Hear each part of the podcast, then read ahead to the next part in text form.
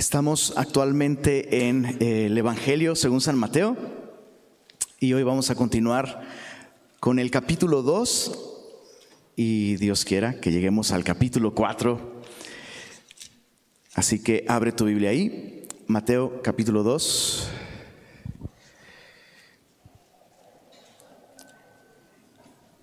Y yo sé que ya oramos, pero hay que orar de nuevo, ¿no?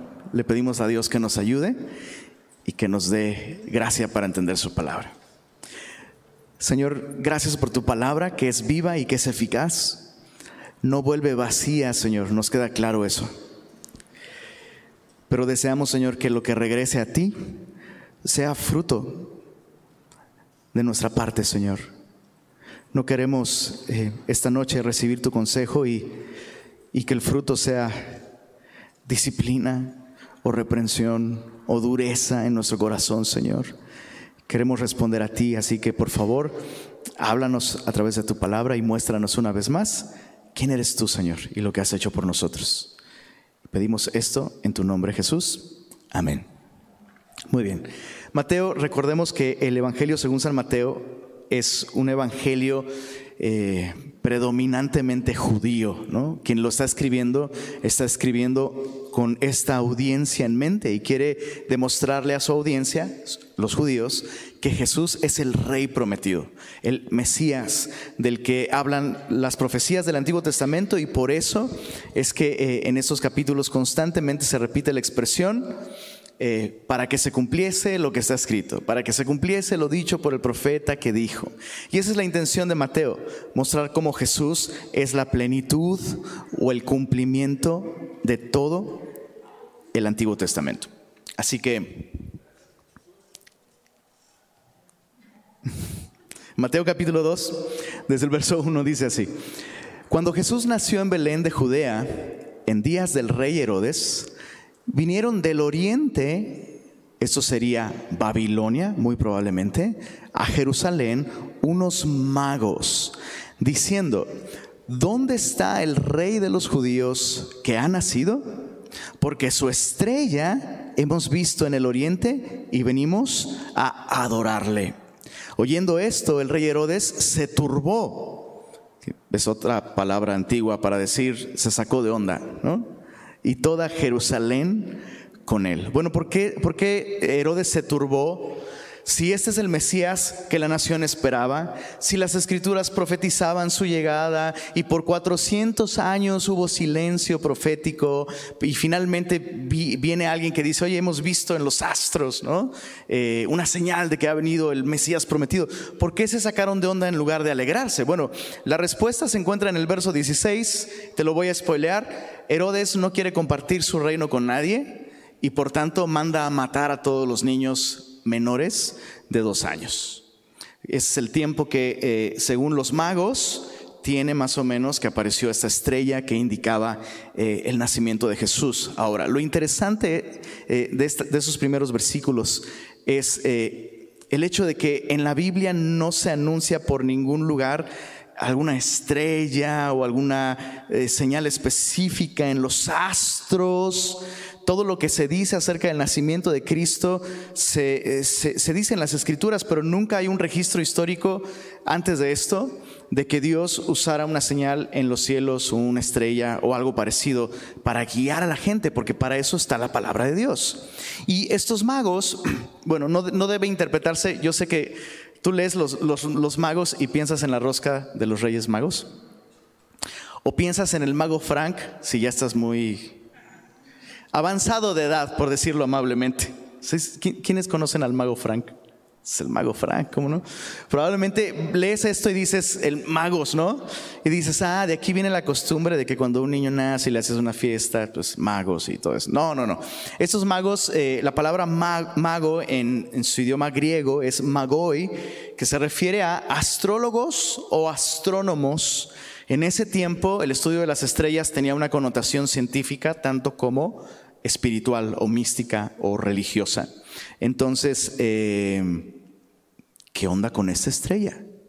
¿Cómo es posible que estos paganos de Babilonia, o sea, son, son los Walter Mercado de su época, pero en su época eran consejeros, por eso se les llamaba sabios, y ocupaban posiciones de alto poder, de, mucha influencia, mucha autoridad, aconsejaban reyes, imperios, generales de guerra, en, fin, eh, eran personas con ese tipo de, de función, eran personas muy importantes.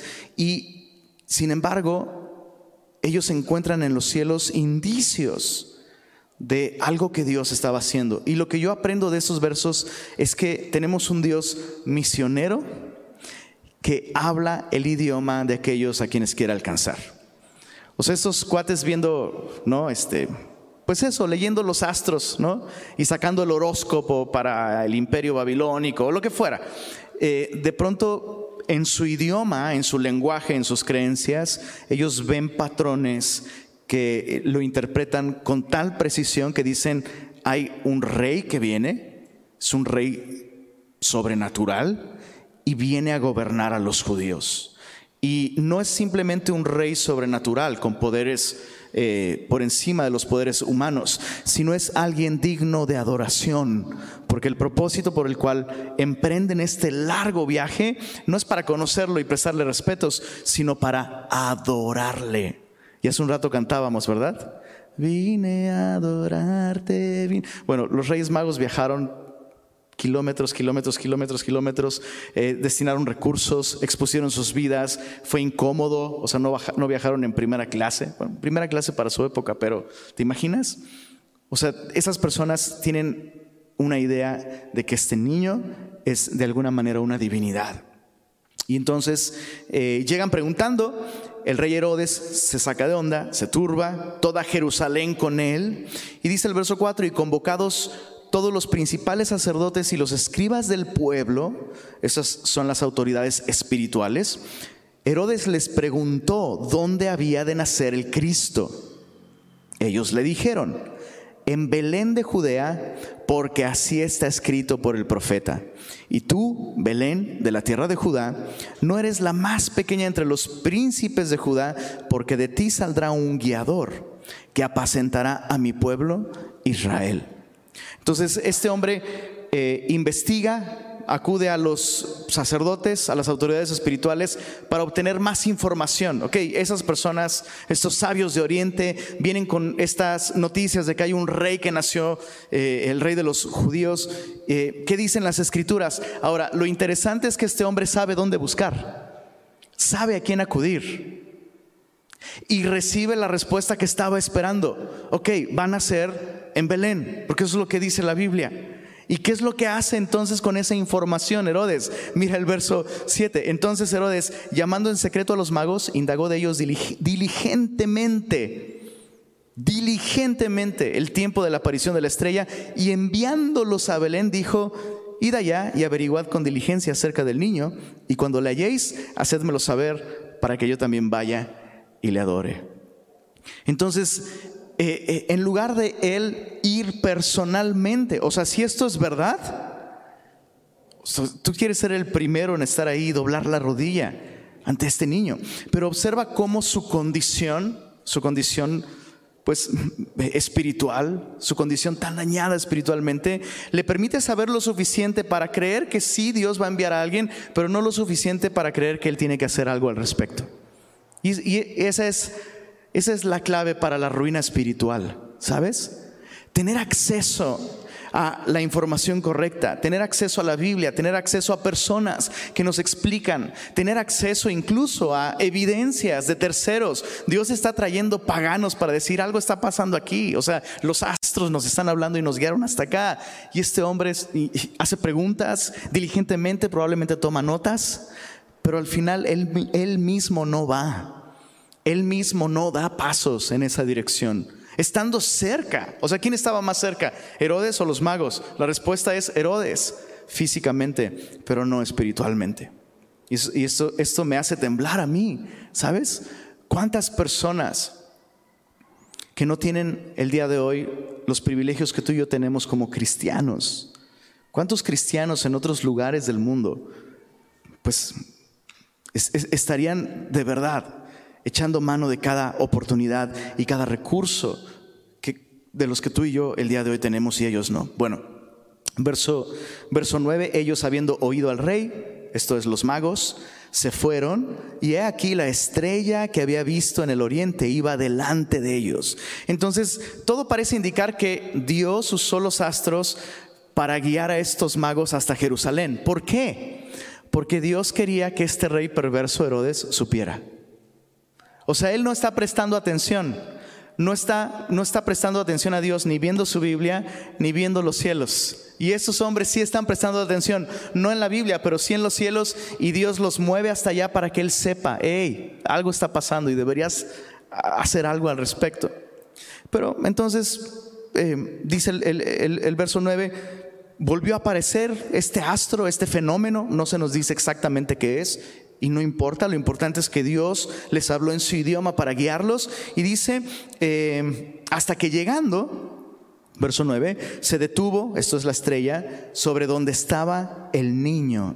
Y al ver la estrella, se regocijaron con muy grande gozo. O sea, esos magos entendieron, oh, Dios nos está guiando otra vez. ¿no? Dios está haciendo algo en los cielos para guiarnos otra vez. Y al entrar en la casa, mira el verso 11, se, eh, vieron al niño con su madre, María, y esto está impresionante, postrándose, lo adoraron.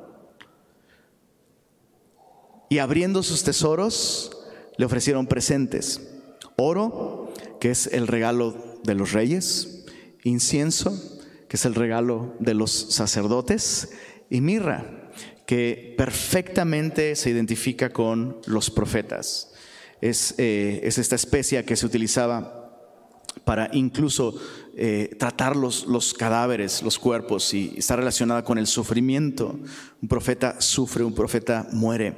Y vemos de alguna manera aquí eh, no un indicio de que eran tres reyes magos. De aquí saca la gente que eran tres reyes magos. Pues no, eh, solo hay tres tipos de regalo. No se nos dice cuántos reyes eran, pero sí se nos dice, y eso es lo más importante, lo adoraron. La palabra para adorar, lo adoraron es la palabra proscuneo, es una palabra compuesta en griego, pros, que significa hacia adelante, y cuneo, que significa no cuna, sino, eh, perdón, se deriva de can, o sea, perro. Entonces la idea es como un perro, así has visto los perritos cuando se posan así hacia adelante y paran la colita, la mueven y se posan hacia adelante. Y es, una expresión de, pues literal, de adoración. Y entonces eh, vemos aquí esto, Mateo quiere dejar esto claro, extraños de Oriente responden a aquello que ven en los astros y vienen a adorar al rey que ha nacido. Ahora, ¿cómo estamos respondiendo tú y yo? ¿Sabes? Esa es la respuesta correcta.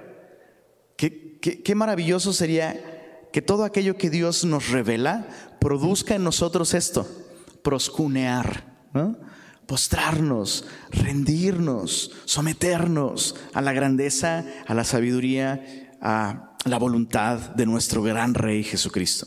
Bueno, verso, verso 12 dice, pero siendo avisados por revelación en sueños que no volviesen a Herodes, regresaron a su tierra por otro camino. Y, eso es algo que vamos a ver en los siguientes capítulos. Es como un, principio que se repite una y otra vez. Cuando Dios le revela algo a alguien, si esta persona responde, obedece, sigue la dirección, ¿qué es lo que sucede después? Dios da más revelación. Y eso es esencial para el crecimiento en la vida cristiana. A veces pensamos que para entender más la Biblia necesitamos estudiar más. Y sí, necesitamos estudiar más. Pero si no obedeces más, más estudio solo te va a hacer más informado, pero no con más revelación de quién es Dios. ¿Se entiende, chicos? Estos hombres están respondiendo en obediencia y Dios lo que hace es revelarse a ellos con más dirección, con más claridad. Eh, verso, verso 19. Después que partieron ellos, he aquí un ángel del Señor apareció en sueños a José. ¿Te acuerdas? La primera vez que vemos a José, lo vemos deprimido, pensando, ¿qué voy a hacer? Mi chava me dijo que está embarazada, y según por el Espíritu Santo, ¿no? Y José se queda dormido, todo deprimido, pensando en que su vida terminó. Y una vez más Dios le habla en sueños, otra vez. Y, le dijo, levántate, toma al niño y a su madre y huye a Egipto y permanece allá hasta que yo te diga, porque acontecerá que Herodes buscará al niño para matarlo. Qué terrible, ¿no? Cuando tú buscas buscas a Dios no para responder, responder a Él en adoración, sino para responder en hostilidad. ¿Sabes? Hay personas que hacen esto, ¿no? Leen la Biblia para buscar errores, ¿no? Eh, o visitan iglesias como para ver algo de lo que se, se puedan quejar o criticar, o usar como un pretexto para no adorar a Dios. Y de alguna manera Herodes está así. Va a buscar al niño, pero no lo va a buscar para adorarlo, sino para ponerle un fin a su reino, o eso es lo que él cree. Verso, verso 14, y él, esto es José, despertando, me, me encanta la prontitud con la que José responde a la revelación de Dios. Al despertar, tomó al niño, ¿qué dice ahí, perdón? De noche. ¿Te das cuenta? O sea, no, no sé tú, ¿cuántos, ¿cuántos hombres aquí hubieran tenido este sueño y hubieran despertado tal vez sudando y, bueno, mañana, después del desayuno, ¿no? Primero el devocional y pues ya, después. Pero José respondió de inmediato. Chicos, eso es algo que necesitamos aprender tanto de los magos, ¿no? Oye, el, viaje, el viaje va a ser largo, no importa, hay que emprenderlo, hay que llegar a tiempo, ¿no? Pero el viaje es peligroso, no importa, es el rey. Dios nos está mostrando dónde está su rey, ¿no? Y ahora a José, hey, José, tienes que, tienes que despertar y tienes que tomar al niño ahora y llevarlo a Egipto, porque van a buscarlo para matarlo. Qué increíble ejemplo de José. Bueno, el verso, verso, 10, verso 15, perdón, verso 14, despertando tomó de noche al niño y a su madre y se fue a Egipto.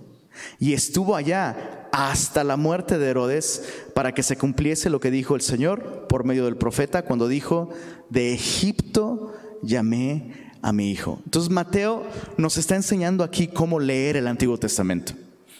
Mateo nos está enseñando, por supuesto, cualquier judío que leyera esta frase en el profeta Oseas, de Egipto llamé a mi hijo, cualquier judío te diría, ah, eso se cumplió en Israel, la nación de Israel, porque estuvo como esclavo en Egipto y Dios se presentó a Faraón, a través de Moisés le dijo, deja ir a mi hijo o yo voy a matar a tu hijo. Y eso es lo que vemos en el Antiguo Testamento.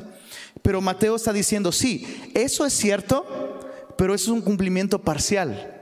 Lo que la nación de Israel representa, Cristo lo cumple en su plenitud. La nación de Israel es la luz del mundo, pero Jesús es la verdadera luz del mundo. La nación de Israel es la vid escogida de Dios, pero Jesús es la vid verdadera. Eh, la nación de Israel, ¿no? Es Israel, príncipe con Dios, pero este es el verdadero gobernante de Dios, Jesús. Dice en el verso 16, Herodes entonces, cuando se vio burlado por los magos, se enojó mucho y mandó matar a todos los niños menores de dos años que había en Belén y en todos sus alrededores, conforme al tiempo que había inquirido de los magos. Entonces, y una vez más se repite, te invito a que cuentes cuántas veces se repite esta expresión para que se cumpliese lo que está dicho. Entonces se cumplió lo que fue dicho por el profeta Jeremías cuando dijo, voz fue oída en Ramá. Grande lamentación, lloro y gemido. Raquel que llora a sus hijos y no quiso ser consolada porque perecieron. Y de entrada esto vendría como, un, como una sorpresa para los judíos y para el lector, ¿no? O sea, este es el rey que Dios prometió. Este es el Salvador, el rescatador. Pero tan pronto aparece, no es que las cosas empiezan a mejorar de inmediato. Y muchas veces nos pasa eso, ¿no? Especialmente cuando alguien comienza en la vida cristiana, como que piensa, bueno, ok, claro, ya entendí, Jesús es el rey y fui creado para Él y Él me ha rescatado con su sangre, le voy a dar mi vida y entonces mi vida estará donde debe de estar. Y pues ya, ¿no? No se me va a caer el cabello, no voy a subir de peso, este, siempre voy a encontrar lugar para estacionar, no sé. Piensas que tu vida va a ser, pues, pues ¿cómo no? Pues ya ahora ya estoy con el rey. Pero, eh, pero esto es tan, esto va tan eh, en armonía con lo que Jesús mismo enseñó. No he venido a traer paz, sino a traer espada en la tierra. Porque antes de que se establezca su reino, y escucha esto, si vas a notar una frase, es esta, antes de que se establezca su reino, debe caer el nuestro. Eso es un principio. Antes de que se establezca su reino, debe caer el nuestro. Por eso vemos esta tensión con Herodes, ¿no? Por eso vemos estos efectos, esta oposición a que él gobierne, al punto de que un hombre está dispuesto a matar a otros niños. Dicho sea de paso, esto es una reminiscencia de lo que sucedió en Egipto, donde un rey pagano, Faraón, mató a los niños de Israel echándolos en el río. Y después de esto vendría el libertador, Moisés. Y es, esto, es, un déjà vu. Chicos, si les gustan las películas esas complicadas con referencias y ah, ¿no? La Biblia supera cualquier historia creada por el hombre. O sea, Mateo está diciendo, todo eso que vivió la nación de Israel era una viñeta en miniatura de lo que Cristo viviría, de lo que sucedería cuando Él viniera. Bueno, verso 19 dice, pero después de muerto Herodes, he aquí un ángel del Señor apareció en sueños a José en Egipto, diciendo, levántate, toma al niño y a su madre y vete a la tierra de Israel, porque han muerto los que procuraban la muerte del niño. Ya conocemos suficiente a José, ¿verdad? ¿Qué es lo que él va a hacer? Va a sacar una consejería, pues creo que Dios me está diciendo esto, ¿cómo ves? No sé. No, mira el verso 21, entonces él se levantó tomó al niño y a su madre y vino a tierra de Israel. Solo como un pequeño paréntesis. Y, esta es una pequeña aplicación para los papás. No importa tanto dónde se crían los niños, sino quién los cría. Eso es lo que más importa. O sea, está padre que te preocupe que tu hijo esté en el, en el cole más chido que puedas, ¿no? Padrísimo buscar eh, la colonia más segura y con mejores costumbres de todo Nuevo León, todo eso, padrísimo. Pero si al final tú como papá no estás escuchando a Dios y respondiendo en obediencia inmediata, pero el cole y la colonia no van de ninguna manera a hacer lo que podría ser el ejemplo piadoso de un papá que obedece a Dios. O sea, solo piensa esto. El creador de todas las cosas permitió que su hijo fuera perseguido por un bully en el poder. Piensa en eso. La solución fue huir de allí. O sea, Jesús vivió como migrante en Egipto, como un refugiado. Quiero que pienses eso. La próxima vez que veas a un migrante aquí en Monterrey, quiero, quiero que pienses en Jesús como un migrante, huyendo de la violencia, dirigida hacia su persona en su propio país. Y luego dices, bueno, ya regresó a Israel, ¿no? Pues sí, ya por fin eh, va a estar en un buen entorno, con una buena influencia. O sea, Dios permitió que Jesús, su Hijo, el Salvador del mundo, creciera en Egipto, donde hay tanta idolatría, ¿no? Tantas filosofías anti Dios. Y a veces pensamos, no, ay, no, quiero proteger a mi hijo de la influencia de, no sé, lo que sea. Está bien, sí, claro. Pero es mejor darles una buena influencia. O sea, espero que tenga sentido lo que te estoy diciendo. Lo que quiero decir es que lo más importante eres tú como papá para la educación de tus hijos. Bueno, verso 22 dice, pero cuando, perdón, pero oyendo que Arquelao reinaba en Judea, en lugar de Herodes su padre, tuvo temor de ir allá. Entonces fíjate, se vale tener miedo a hacer la voluntad de Dios.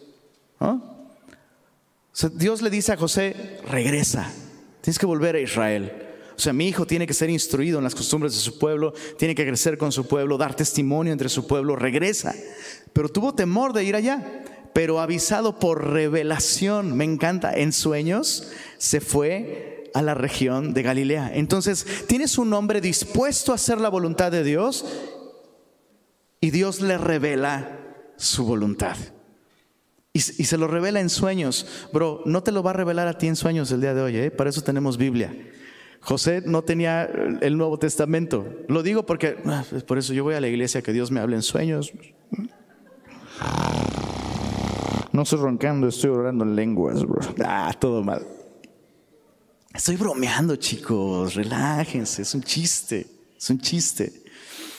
Pero tú y yo tenemos la preciosa palabra de Dios. Lo que quiero decir es que todo aquel que quiera hacer la voluntad de Dios, Dios va a ser el primer interesado en guiarte, en dirigirte.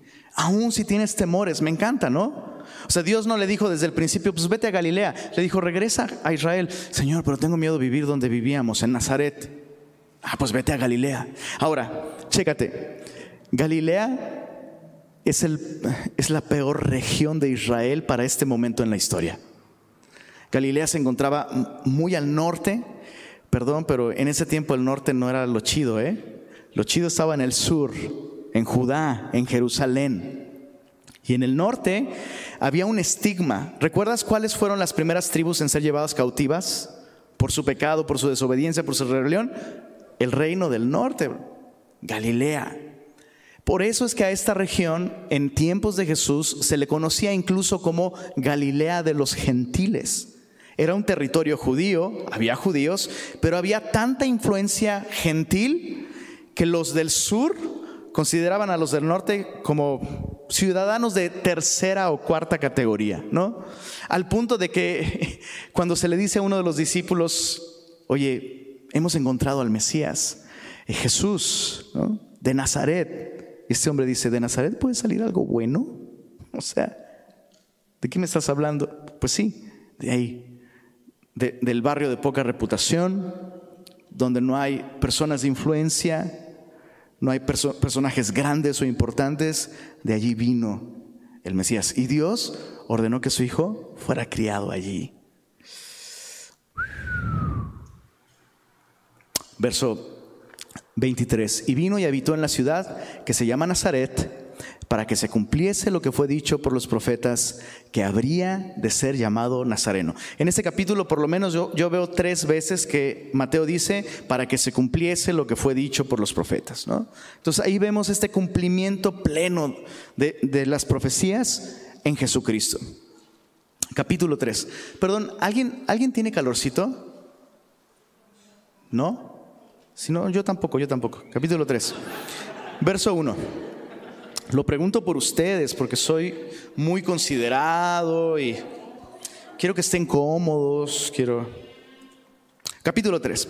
En aquellos días vino Juan el Bautista predicando en el desierto de Judea y diciendo, chécate esto, arrepentíos porque el reino de los cielos se ha acercado. Me encanta, eh, eh, se va a repetir esta expresión, arrepentíos porque el reino de los cielos se ha acercado. Pero lo primero que eh, me llama la atención de esta expresión es que no dice arrepentíos para que se acerque el reino de los cielos. Tampoco dice arrepentíos porque ya les cayó el chahuiscle, ¿no? Dice arrepentíos porque el reino de los cielos se ha acercado. O sea, la razón del arrepentimiento es que Dios nos está buscando, que Dios se ha acercado a nosotros. Y necesitamos darle esta connotación como cristianos a, este concepto del arrepentimiento, ¿no? Este, no sé, no sé si te has topado con ese tipo de predicadores en la calle, ¿no? Predicadores con un letrero. El día del juicio viene, ¿no?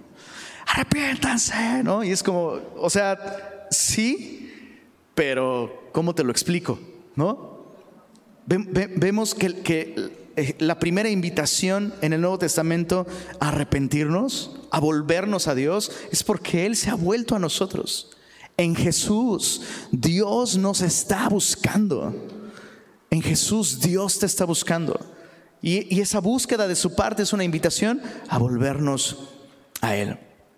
Bueno, dice en el verso 3, la razón por la que Juan el Bautista estaba predicando, dice, pues este es aquel de quien habló el profeta Isaías cuando dijo, voz del que clama en el desierto, preparad el camino del Señor y enderezad sus sendas. Eso es muy importante.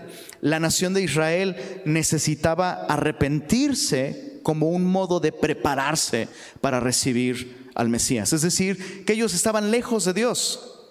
O sea, siendo la nación de Israel, la nación escogida, estaban lejos de Dios. Y por eso se necesitaba un mensajero que dijera, hey, arrepiéntanse porque el reino se ha acercado, ¿no? Enderecen sus sendas, preparen el camino del Señor, ya está aquí, está a la vuelta, entonces vuélvanse a Él. Pero el día de hoy nosotros, eh, o sea, esto pudiera, pudiera malinterpretarse, ¿no? Como, ah, mira, tienes que arrepentirte y portarte bien y arreglar tus cosas primero para entonces recibir a Jesús. Ese no es el caso para nosotros los gentiles. ¿Se entiende? Para Israel, en ese momento de la historia, arrepentirse era la manera de prepararse para recibir a, Jesús, pero para nosotros los gentiles, arrepentirnos es como recibimos a Jesús. Es imposible recibirle sin volvernos a Él. Pero en este caso, esta era una obra de preparación. Eh, dice el verso 4, Juan estaba vestido de pelo de camello Tenía un cinto de cuero alrededor de sus lomos y su comida era langostas y miel silvestre. Eh, eh, en su apariencia, Juan el Bautista estaba intencionalmente imitando la apariencia de Elías Tisbita. Elías Tisbita era como el Iron Man de los profetas. Si había figuras de acción de los profetas, seguramente la figura de Elías sería la más vendida. Eh, hasta tal vez habría una edición con carros de fuego integrado, ¿no? Porque a Elías no se lo llevó la muerte, bro. Se lo llevó el Señor en un carro de fuego. Entonces imagínate, ¿no? Y Dios prometió, al final del Antiguo Testamento, Dios prometió He aquí yo envío a mi mensajero, Elías, que hará volver el corazón de los padres a los hijos y de los hijos a los padres. Entonces, Juan está intencionalmente diciendo, ha llegado ese momento, ¿no? Dice el verso, verso 5, salía a él Jerusalén y toda Judea y toda la provincia de alrededor del Jordán y eran bautizados por él en el Jordán confesando sus pecados. Ahora toma en, toma en mente, toma en cuenta quién se está bautizando. Judíos se están bautizando. Los judíos no se bautizan, bro. Eh, los gentiles, en algunos casos, como parte de su conversión, podían pasar por ceremonias de, limpieza ritualística y eh, pues, pasar por algún tipo de bautismo, pero no los judíos. O sea, ellos son los que bautizan a otros. Sin embargo, ahora ellos están viniendo en arrepentimiento, confesando sus pecados. Y dice el verso 7, mira, al ver él que muchos de los fariseos, y de los saduceos venían a su bautismo, les decía, gloria a Dios, qué bueno que llegaron, hemos estado orando por ustedes. Fíjate qué increíble. Las palabras más severas de este hombre no son para el pueblo, sino para las autoridades espirituales. Y una vez más, chicos, yo veo aquí una fuerte advertencia en el capítulo 2 y en el capítulo 3 a aquellos que más revelación hemos recibido. Herodes, por su posición de autoridad, acceso a la instrucción de los sacerdotes, de los escribas, Ahora los escribas y fariseos tienen acceso a las escrituras, tienen acceso a la revelación escrita de Dios. Y en ambos veo este principio, al que mucho se le da, mucho se le demanda. O sea, está bien que recibamos más revelación de Dios y, y, en ese sentido más instrucción bíblica, es maravilloso, pero ¿estamos conscientes de que nos estamos volviendo más responsables? Ojalá. Ojalá que sí. Mira el, verso, verso 7. Generación de víboras. ¿Desayunó Paquita la del barrio o qué onda? ¿Quién os enseñó a huir de la ira venidera? Este es el corazón del asunto. Lo que está viendo Juan el Bautista en estos religiosos y fariseos y escribas es la intención no de volverse a Dios, sino cumplir con un requisito para no recibir el castigo de Dios. O sea, no quiero una relación con Dios, nada más no quiero que me castigue. Eso es lo que Él está señalando aquí. Y hay muchas maneras en las que el día de hoy sería terrible, sería terrible que alguien aquí, esta noche, estuviese acercándose a Dios, no porque busca una relación con Él, sino porque quiere quedar bien con el de arriba, para que Dios lo bendiga o para que no lo castigue o para, no sé. Y, o sea, Juan el Bautista dice, hey, eso es lo que haría una víbora, pero no es lo que haría un cordero. Una, una víbora escaparía del fuego, pero un cordero correría a los brazos de su pastor. Verso, verso 8, haced pues frutos dignos de arrepentimiento. Y no penséis en decir dentro de vosotros mismos, yo soy de cuna cristiana. Mi abuelo era pastor, mi bisabuelo era copastor, mi tatarabuelo era obispo, mi tatara tatarabuelo fue papa y ya después dejó el papado y se casó. O sea, no puedes, ¿sabes? No puedes usar influencias con Dios, bro. Porque Dios desea una relación personal contigo. Yo, yo sé que va, creo que me estoy haciendo la idea de que va a ser imposible erradicar esta noción, pero voy a seguir promoviéndolo. Eliminemos de las expresiones cristianas esta respuesta. Si tú tienes una herencia cristiana y tienes papá y abuelo y bisabuelo y tatarabuelo cristianos, hay que honrar eso, eso es de mucha valía. Pero cuando te pregunten, ¿desde cuándo eres cristiano? Por favor, te lo ruego, por bien de tu propia alma, no respondas, pues nací en una familia cristiana, porque eso no significa nada, absolutamente nada. Ya les he dicho, ¿no? Una mamá puede dar a luz en un McDonald's y su hijo no va a nacer hamburguesa por haber nacido en un McDonald's. Así tú no vas a ser cristiano por nacer en una familia cristiana. Eso significa que naciste en un lugar privilegiado, con acceso a la Biblia y instrucción, pero no significa que has nacido de nuevo. Entonces, Juan el Bautista dice, ni se les ocurra decir, ah, pues Abraham es nuestro padre. Porque yo os digo que Dios puede levantar hijos a Abraham aún de estas piedras. Y mira esto. cualquiera le diría a Juan el Bautista, ya déjalo, ya está muerto, ¿no? Y ya también el hacha está puesta a la raíz de los árboles, por tanto todo árbol que no da buen fruto es cortado y echado en el fuego. ¿De qué está hablando aquí cuando dice buen fruto? Recuerda el verso 8, haced pues frutos dignos de arrepentimiento. En otras palabras, el arrepentimiento no es cantadito, tan, tan buenas y necesarias como son las lágrimas. El arrepentimiento no es llorado tampoco. El arrepentimiento es fructífero. Produce algo. Te, dejo de tarea que le eches un vistazo a Segunda de Corintios capítulo 7.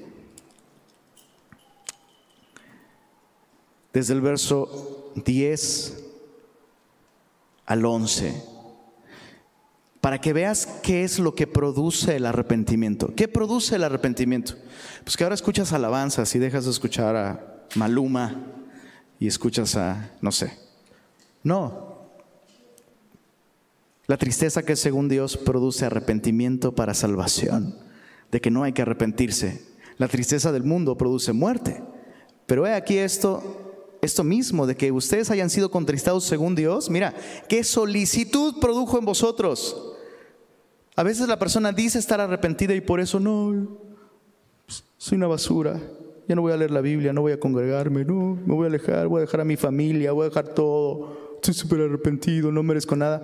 Eso no es arrepentimiento. Porque el que se arrepiente inmediatamente tiene solicitud, te pones las pilas, papá. Defensa. Defensa es un término legal que implica la disposición del acusado para presentar evidencias y que se examinen las evidencias a su favor. Rendición de cuentas, podríamos decirlo. Ah, indignación al pecado propio, temor de volver a pecar, ardiente afecto, celo, vindicación, en todo se han mostrado limpios en el asunto. Cuando hay arrepentimiento, hay limpieza también y estás dispuesto a exhibir evidencias y mostrar y, que, y, eso, que la, que la, persona a la que ofendiste o a la que fallaste abra cajones, revise, ¿no? coteje y no te ofenderías. Bueno, regresando a Mateo capítulo 3. Dice el verso 11, yo a la verdad os bautizo en agua para arrepentimiento pero el que viene tras mí, cuyo calzado yo no soy digno de llevar, es más poderoso que yo. Eh, es, es peculiar, es peculiar que Juan diga que Jesús es más poderoso que él, porque es como cuando dices, bueno, fulanito de tal es este, es un poquito más joven que yo, porque lo que estás implicando es que tú eres joven, ¿no? Y aquí Juan el Bautista está implicando, hey, claro, tengo poder, tengo autoridad. Ahora, lo interesante es que no se registra un solo milagro de Juan el Bautista. No se registra una sola señal, no se registra una sola sanidad. ¿En qué radica el poder de Juan el Bautista? Bueno, en predicar a Jesús, en servir a Jesús. Y, fíjate, o sea, es, es tal personaje Juan el Bautista que Jesús mismo se refiere a él como el hombre más grande nacido de mujer. No hizo un solo milagro, no hizo una sola señal, pero apuntó a Jesucristo. Entonces, esa es la grandeza, chicos. Esa es la, la verdadera grandeza, el verdadero poder de una vida espiritual, es apuntar hacia Jesús. Bueno, dice, es más poderoso que yo, Él los bautizará en Espíritu Santo y fuego. No es, la connotación no es positiva. O sea, no es como, ay, el fuego de Dios. No, bro. O sea, la idea aquí es la idea de juicio. Y esto lo confirma la conclusión de su discurso. Su aventador está en su mano, limpiará su era, recogerá su trigo en el granero. El trigo es el que lleva la semilla y puede dar fruto. Y quemará la paja, ¿qué dice ahí? En fuego que nunca se apagará. Esa es la primera noción de un castigo eterno en el Nuevo Testamento. Verso 13 viene el clímax de este capítulo y dice, entonces Jesús vino de Galilea a Juan al Jordán para ser bautizado por él. Mas Juan se lo ponía diciendo, yo necesito ser bautizado por ti y tú vienes a mí. Pero Jesús le respondió, Deja ahora, porque así conviene que cumplamos toda justicia. Entonces le dejó. ¿Qué es lo que está pasando aquí? El bautismo de Juan es un bautismo para arrepentimiento. O sea, implica que la persona se, se admite pecadora, la persona reconoce que está lejos de Dios, que le ha fallado a Dios, que no ha cumplido con el estándar. Por eso es que Juan le dice, oye, ¿cómo te voy a bautizar a ti? Tú eres el Cordero de Dios perfecto, sin mancha, que quita el pecado del mundo. O sea, eres el único hombre que no ha pecado nunca. ¿Cómo yo te voy a bautizar para arrepentimiento? Más bien, por favor, bautízame tú. Pero la respuesta de Jesús es muy interesante. Dice, deja ahora porque así conviene que cumplamos toda justicia. Y la idea es esta era necesario que Jesús se identificara con nosotros, una humanidad pecadora y caída, para poder representarnos y salvarnos. Y, no, no, sé, no sé tú, pero a mí eso me impresiona.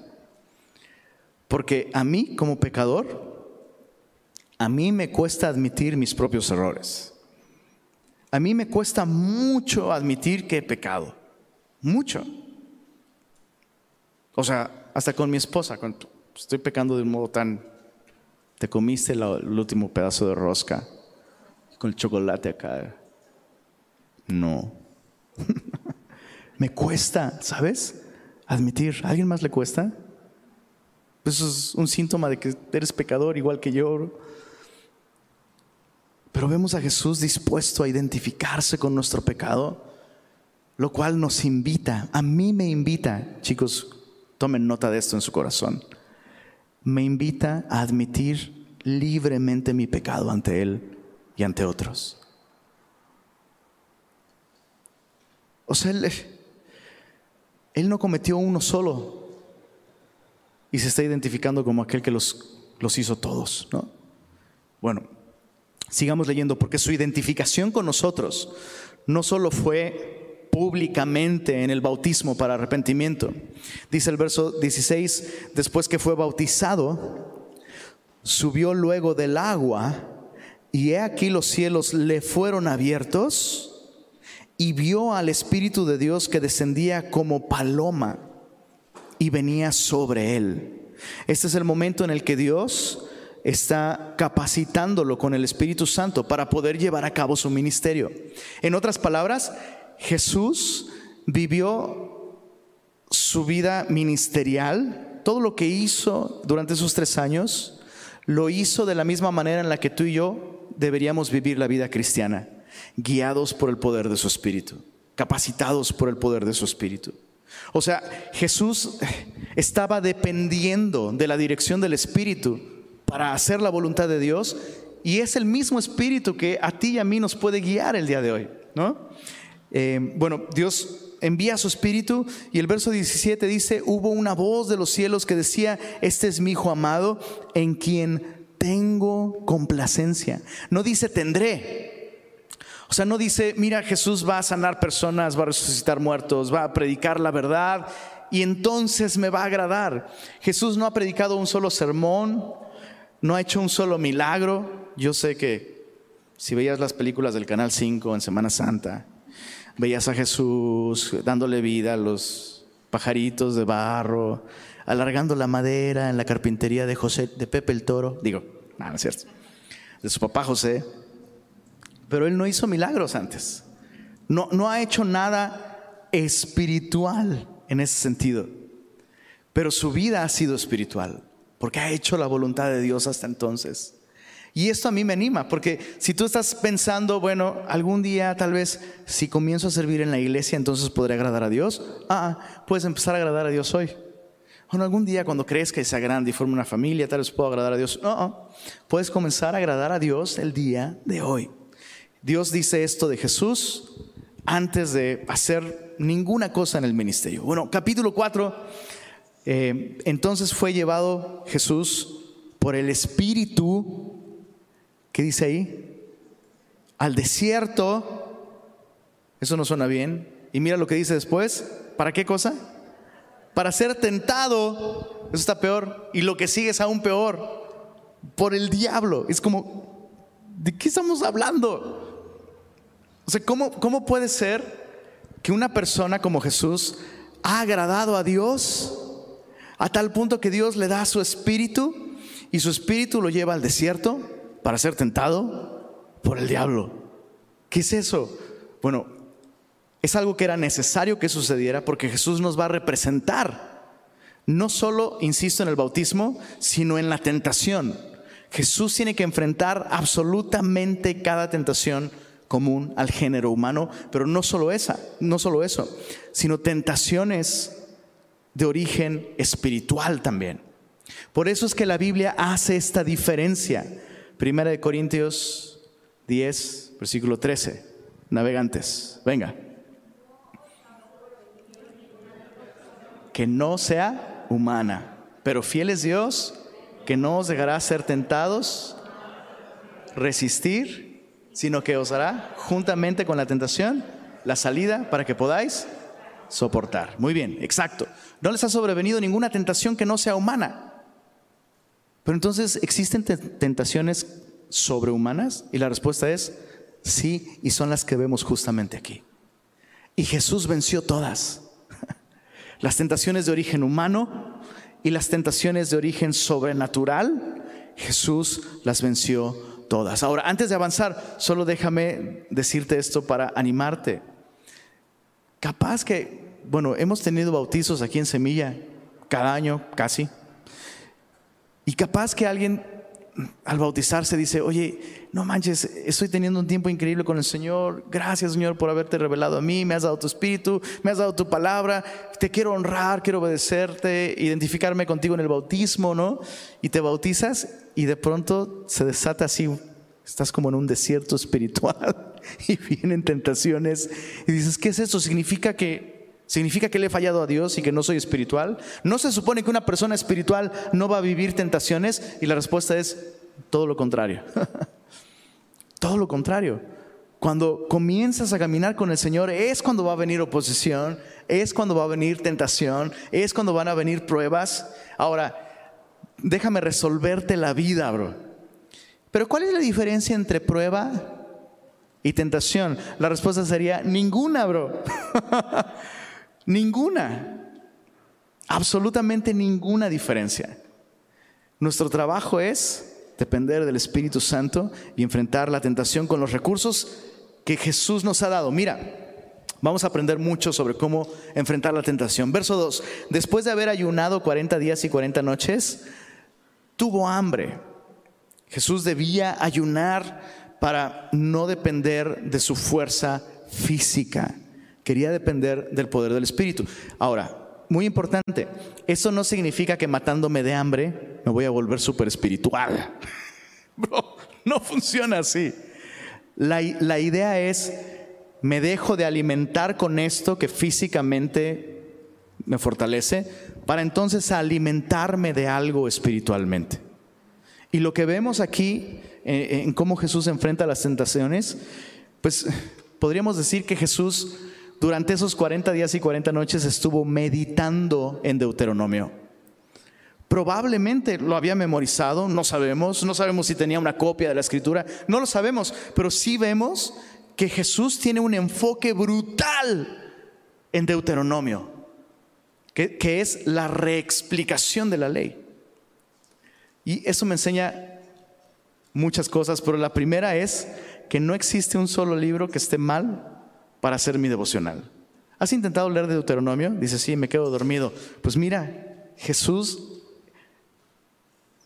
adoptó todos los recursos que necesitaba para ser victorioso justamente en ese libro. Bueno, veamos, verso 3. Vino a él el tentador y le dijo, si eres hijo de Dios, di que estas piedras se conviertan en pan. Perdón, pero ¿dónde está la tentación? O sea, ¿qué, tiene de inmoral comer pan?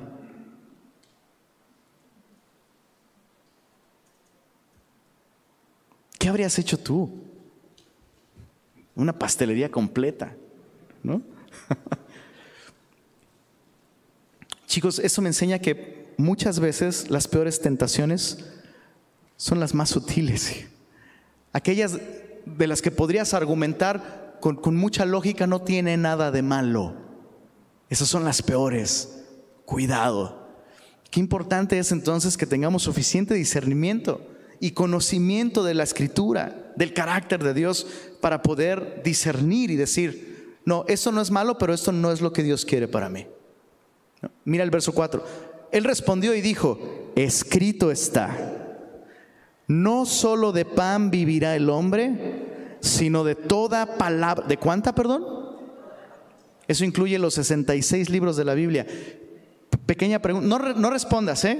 Responde para tus adentros ya por lo, por lo menos leíste toda la Biblia, te estás perdiendo de muchísima dieta, de muchísimos recursos, muchísimo alimento para ti. Algo en tu vida espiritual no está bien, está deficiente, carente, si no has si no te has alimentado de toda palabra que sale de la boca de Dios. Eso incluye toda la Biblia. Esto está en Deuteronomio capítulo 8, verso 3. Jesús está citando la ley. Jesús está citando Deuteronomio. Ahora, por eso es que hacemos siempre, siempre tanto énfasis en ten un tiempo personal con Dios a través del devocional. Devocional. Pues sí, pues la mayoría de los días puedo, pero otros no. Es que a veces se complica. Hijo, mano. Eh, justo el año pasado, y puedes buscarlo por ahí en las notas de noticias, noticiasregias.com. No, no sé si así se llame, pero tal vez lo sabes. El año pasado, 2022, hubo un personaje aquí en Nuevo León que se dio a la tarea de subir el cerro de la silla los 365 días del año. ¿Sí sabías eso? 365 días del año. y el cuate no subió al periférico Subió al pico norte, bro. O sea, el cuate despertaba, subía y bajaba para dormir, y despertaba, subía, bajaba para dormir, y así 365 días del año.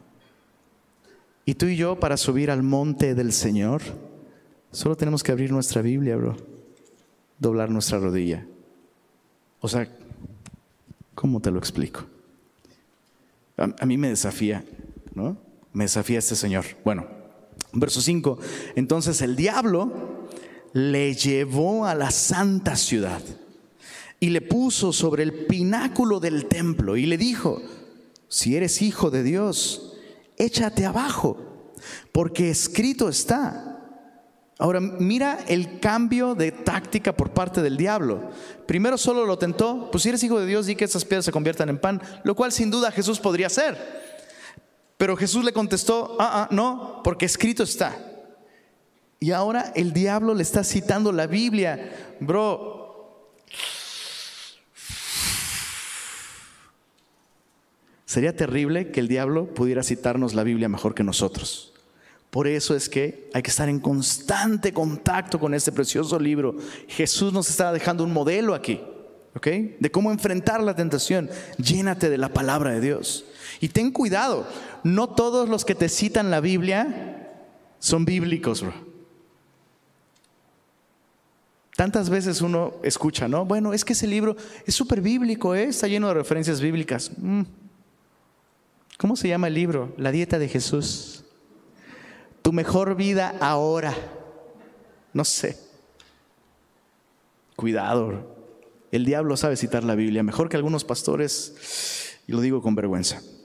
Bueno, verso, verso 6 le cita la Biblia, porque escrito está, le dice el diablo, a sus ángeles mandará acerca de ti, y en sus manos te sostendrán para que no tropieces con tu pie en piedra. Jesús le dijo, escrito está también. Me encanta porque el, o sea, el diablo citó la Biblia y la citó bien. Y Jesús dice, pues sí, efectivamente eso está en la Biblia, pero también en la Biblia está escrito, no tentarás al Señor tu Dios. Y esto que tú me propones es tentar al Señor. ¿Qué significa tentar al Señor? Ahí te va una definición súper útil. Tentar al Señor es meterte a ti mismo en una situación de la que solo Dios te podría librar. Es así. Meterte a alguna situación de la que solo Dios te podría librar y a la que Dios no te ha llamado. Llámese cambio de trabajo, llámese matrimonio, llámese negocio, llámese lo que sea. Asegúrate de que Dios está llamando porque de otra manera podrías estar tentando al Señor. Bueno, verso, verso 8. Otra vez le llevó el diablo a un monte muy alto y le mostró todos los reinos del mundo y la gloria de ellos. Y le dijo, todo esto te daré y eso es, esto es macabro. Chicos, me da terror este versículo.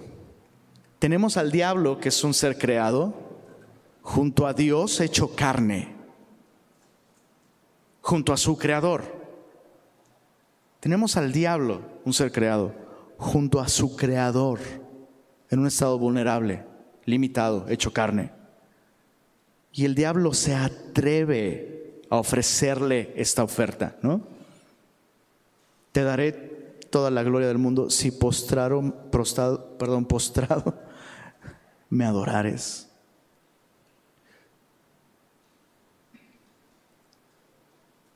O sea, es como si tú le dijeras a, tu papá, si tú fueras un chavito y le dijeras a tu papá, te doy todo mi domingo si me obedeces un día. Ándale, ahí te va guárdatelo para la anestesia, hijo, ¿no? Pum. Yo estaría temblando. Estarías temblando de atre... O sea, ¿a dónde voy con todo esto? Mucha atención, chicos, por favor. Mucha atención a esto. Si el diablo se atrevió a tentar a Jesús a que lo adorara, ¿tú crees que lo va a pensar dos veces contigo, bro? a que lo adores? Ay, Lenin, ¿cómo crees? Estás sugiriendo que yo me atrevería. Pero, eh, o sea, no es que el diablo te va a decir, mata a esta gallina, ofréceme su sangre y, no sé, bébete su sangre y adórame así. No, no lo estoy exagerando, bro. Te lo prometo que no lo estoy exagerando. Pero revalúa tu amor por el fútbol, bro. No estoy diciendo que el fútbol es pecado. Ojo, así como comer pan no era pecado, pero convertir la piedra en pan sí. Así como enfrentar sufrimiento en la voluntad de Dios no es pecado, pero en este caso, aventarse del templo sí. Revalúa tu amor por las cosas que amas. Porque ¿qué tienen de malo? Son la carta de presentación que el diablo puede usar para hacerte que adores algo en lugar de, adorar a Dios. Y ni, ni me hagas hablar de la carne asada, ¿no? el trabajo. ¿Será que hay cristianos que en lugar de adorar a Dios, adoran a su familia?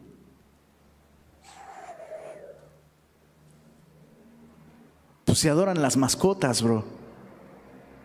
Y la mascota decide, o sea, decide todo en su vida. Dónde va a vivir, su presupuesto, si se va a congregar o no, si va a servir o no.